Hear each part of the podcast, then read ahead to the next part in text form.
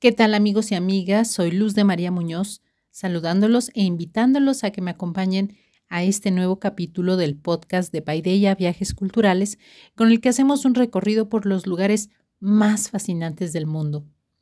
Estamos en Croacia, un país de la Europa Oriental con costas bañadas por las azules aguas del mar Adriático. Sus islas son un paraíso de legado histórico y belleza natural. En ese rincón del Mediterráneo brillan como joyas sus ciudades amuralladas, enclaves codiciados por los diferentes poderes que han ido pasando a lo largo de los siglos. Y durante todo este tiempo, Croacia ha tenido que ser una gran equilibrista. Entre los Balcanes y la Europa central, su territorio ha visto pasar uno tras otro a las grandes potencias de la historia. Primero griegos, luego romanos, bizantinos, lombardos, venecianos y desde los ejércitos imperiales hasta los soviéticos. En sus museos se puede ver la historia de Europa, sus palacios, murallas y callejuelas, así como sus iglesias, cuentan el devenir de un país que ha estado una y otra vez en el camino de las grandes ambiciones de poder.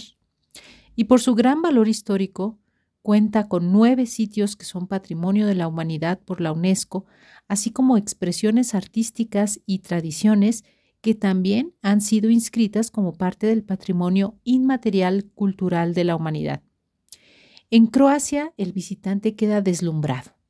El clima y la naturaleza, las playas y los tonos turquesa y zafiro de sus aguas, sus vinos y aceites, así como la gastronomía y la gente, seducen a los viajeros y los invitan a mirar y conocer las bellezas de su territorio.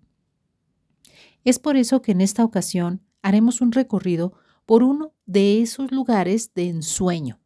Sí, ahí en Croacia tenemos muchos rincones maravillosos, pero hoy les vamos a hablar de uno en particular. Se trata de la península de Istria, lugar famoso por su deliciosa gastronomía y por su ambiente agradable.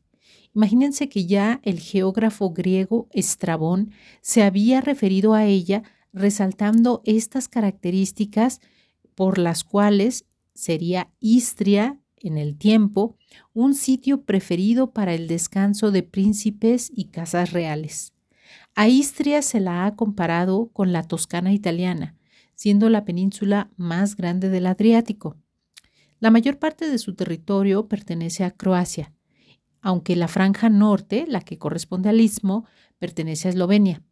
Hay también una pequeña porción de territorio al noreste donde se asienta la ciudad italiana de Trieste. Actualmente en Istria croata conviven, pues sí, claro, croatas, pero también serbios, bosnios, albaneses e italianos. Hay una atmósfera multicultural de aproximadamente 3.600 kilómetros cuadrados que desde hace cientos de años se ha caracterizado por su belleza. Incluso imagínense que hay quienes afirman que hasta el aire sopla perfumado a retama y lavanda, a pino para algunos y a tomillo para otros. Los istrios, que son quienes le dan nombre a la península, fueron sus primeros pobladores conocidos. Tras de ellos, Istria vería el arribo de los griegos. De hecho, en el marco de la historia de los argonautas, la mitología cuenta que fueron los colquídeos que después de perseguir a Jasón para recuperar el vellocino robado, pues fallaron en su empresa y pues no lograron capturarlo, de manera que no se atrevieron a regresar a su país y se quedaron y fundaron Pula, eh, pues una ciudad importante de la península que hasta el día de hoy es la más poblada de Istria. Más adelante, Istria se llenó de piratas que fueron expulsados definitivamente por los romanos hacia el 177 a.C., momento a partir del cual inicia un profundo proceso de romanización, el cual se puede apreciar espléndidamente en esta ciudad de Pula, que es, de hecho, en la que mejor se conserva la huella de ese pasado romano.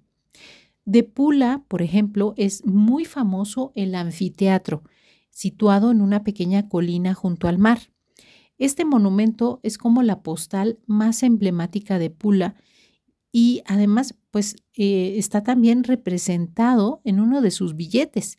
Es el sexto mejor conservado del mundo Su construcción comenzó en los tiempos del emperador Augusto durante el primer siglo y fue ampliado y terminado durante el reino de la dinastía Flavia. Este anfiteatro de Pula es contemporáneo del Coliseo de Roma y tiene una capacidad para 20.000 espectadores. Ya con esto nosotros nos damos una idea pues de la importancia de la ciudad. Hoy sigue siendo un lugar de eventos públicos, eh, pues ahí se realizan, por ejemplo, el Festival de Verano, donde se celebran pues diversos tipos de eventos como óperas, conciertos y hasta concursos. Pero fíjense que en Pula podemos encontrar también otros eh, monumentos eh, romanos. Tal es el caso del Arco del Triunfo de los Sergios, también conocido como Puerta de Oro. Este arco fue erigido entre los años 29 y 27 a.C. por la familia de los Sergios en honor a tres miembros suyos que eh, pues llegaron a ostentar cargos importantes en Pula por aquella época. De ese tiempo tenemos también el foro y el templo de Augusto. El templo se dedicó a una diosa, la diosa Roma, y al emperador Augusto. Fue construido entre el año 2 a.C. y el 14 después de Cristo, fecha en la que murió el emperador. A lo largo de los siglos, eh, pues este monumento ha tenido varios usos.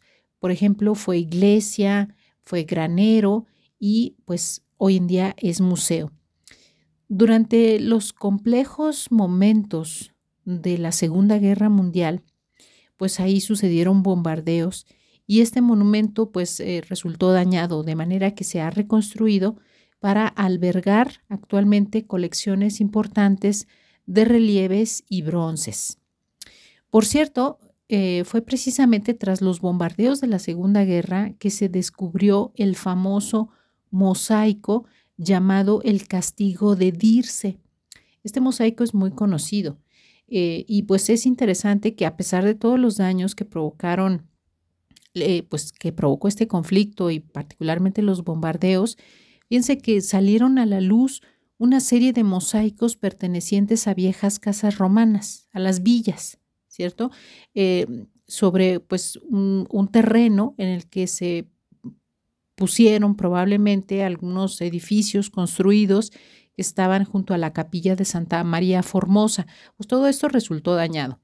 Pero mm, en los trabajos se descubrió este mosaico que yo les comento, en donde eh, pues lo más llamativo es que se representa esta escena mitológica del castigo de Dirce, en el que Afión y Zeus están atando a Dirce a un toro, o sea, la están castigando, ¿verdad? Por su envidia y por la crueldad que tuvo con su madre Antíope. De este pasado romano en Pula, pues también hay otro testimonio importante que nos refiere al momento de su fundación. Se trata de la Puerta de Hércules. Es el monumento más antiguo de la ciudad y ahí eh, pues encontraron una vieja inscripción que contiene los nombres de dos funcionarios romanos, Lucius Calpurnius Piso y Gaius Cassius Longinus. Estos eh, personajes eh, fueron, según la inscripción, nombrados por el Senado para crear una colonia romana en el sitio en donde hoy está la actual Pula. Y esto sucedió entre el 47 y el 44 antes de Cristo. En el espacio en el que alguna vez eh, pues estuvo el foro de la ciudad romana, imagínense que hasta el día de hoy sigue siendo plaza principal. Por todo ello es que a Pula se le considera como la pequeña Roma de Istria. Claro que la caída del Imperio Romano traería consigo pues la presencia de nuevos invasores, esta vez de origen germano, como sucedió en el resto del Imperio Romano, pero aquí particularmente fueron los godos y los lombardos, o longobardos, como también se pueden llamar. El vínculo con Italia, pues ya como ustedes podrán darse cuenta, eh, pues data. De larga data. Los bizantinos dejaron también su impronta, como puede apreciarse en otro lugar de la península, en Porek, donde eh, se encuentra pues uno de los grandes tesoros de Istria, que es la Basílica Eufrasiana. Esta basílica es muy importante porque es patrimonio de la humanidad y pues básicamente se consideran tesoros los mosaicos, que son una de las mayores obras maestras del arte bizantino. Entonces vale mucho la pena visitar la Basílica Eufrasiana. Y esto fue así, o sea, eh, ¿por qué tenemos estos mosaicos bizantinos ahí en Istria? Bueno, y es, esto se debe precisamente a que formó parte del exarcado de Rávena, que era, eh, digamos, como pues el centro de poder del imperio bizantino. Recuerden que esto fue el imperio romano de Oriente, al que nosotros llamamos bizantino, y en Italia pues tenía este punto importante de control. ¿sí? Eh, abarcaba no solo Istria, sino también Ferrara, Rávena y Perugia. De la presencia veneciana, que también eh, la tenemos en la historia posterior a la presencia bizantina, podemos mencionar el pueblo de Rovig, eh, que es un antiguo puerto pesquero considerado actualmente como una joya. Y es que, pues, este pueblo perteneció a la República Veneciana, por eso es que ahí encontramos tantas influencias que nos recuerdan a esta ciudad. La presencia veneciana, o sea, no fue menor. Imagínense que esto duró como 500 años. Por lo tanto, pues esto se refleja mucho en la arquitectura, eh, en la gastronomía y también en el idioma. Tras del dominio veneciano, Istria pasó a formar parte de los territorios gobernados por la dinastía de los Habsburgo. Después de la Primera Guerra Mundial, eh, se anexionó a Italia, pero después de la Segunda Guerra se otorgó esta región a Yugoslavia, siendo así que pues este hermoso rincón del Mediterráneo, codiciado siempre, pues como vemos, también ha sido escenario de conflictos. Ya en la posguerra, durante el gobierno de Tito en Yugoslavia, los italianos se fueron de la península de Istria, pues ya decíamos que con Italia tienen una relación de largo tiempo, eh, pero esto fue, digamos, como un éxodo masivo, algo que, pues sí, redujo considerablemente la población en este lugar. Casi que Pula quedó prácticamente desierta y luego, pues tuvo que ser eh, nuevamente habitada o colonizada ya por otras comunidades, tales como albaneses, serbios, montenegrinos, croatas y eslovenos. Después de la ruptura de la Yugoslavia en el 1991, pues también el país se dividió y en Istria pasó algo similar, ¿no? Hubo una subdivisión administrativa de estados independientes y por un lado, pues una parte se fue a las manos de los croatas y otra pasó a Eslovenia. Adicionalmente, pues ahí en Istria, los visitantes pueden recorrer esta península que tiene una forma muy curiosa, si ustedes la ven en el mapa, tiene una forma como de corazón no solamente podemos encontrar muchos tesoros históricos, sino también paisajes fascinantes salpicados de viñedos, pueblos pintorescos y medievales, así como una oferta natural envidiable. Estamos hablando no solamente de las playas, de aguas cristalinas, como ya hemos mencionado, sino que, por ejemplo, para los amantes de la naturaleza, Istria tiene pues diversas posibilidades. Se puede hacer senderismo en el Valle de Dragoña, eh, que es una zona en donde se puede encontrar cascadas y otro tipo de lugares como salinas también. Pero ¿y qué tal la bicicleta? Así pueden recorrer la ruta parenzana, que se dice es una de las más bonitas de toda Europa eh, y tiene un camino que conecta Eslovenia, Italia y Croacia. De hecho, este camino, imagínense, es como un símbolo de unión, ¿cierto?, entre estos países. Pero para los que gusten más de la gastronomía y de descubrir nuevos sabores, por supuesto, en Istria estarán en el lugar correcto. Con la magnífica conjunción de las cocinas griega, española y austriaca, es ahí donde ustedes podrán degustar las muy famosas trufas que son un hongo característico de la región Es más, hay muchas personas que se dedican todavía a recolectarlos y este hongo, las trufas, eh, son considerados como uno de los manjares más caros del mundo. Pero no solamente hay eso, también pueden probar eh, diferentes tipos de aceite de oliva, jamones, queso de oveja, espárragos, ostras, mejillones y bueno, pues muchas otras delicias.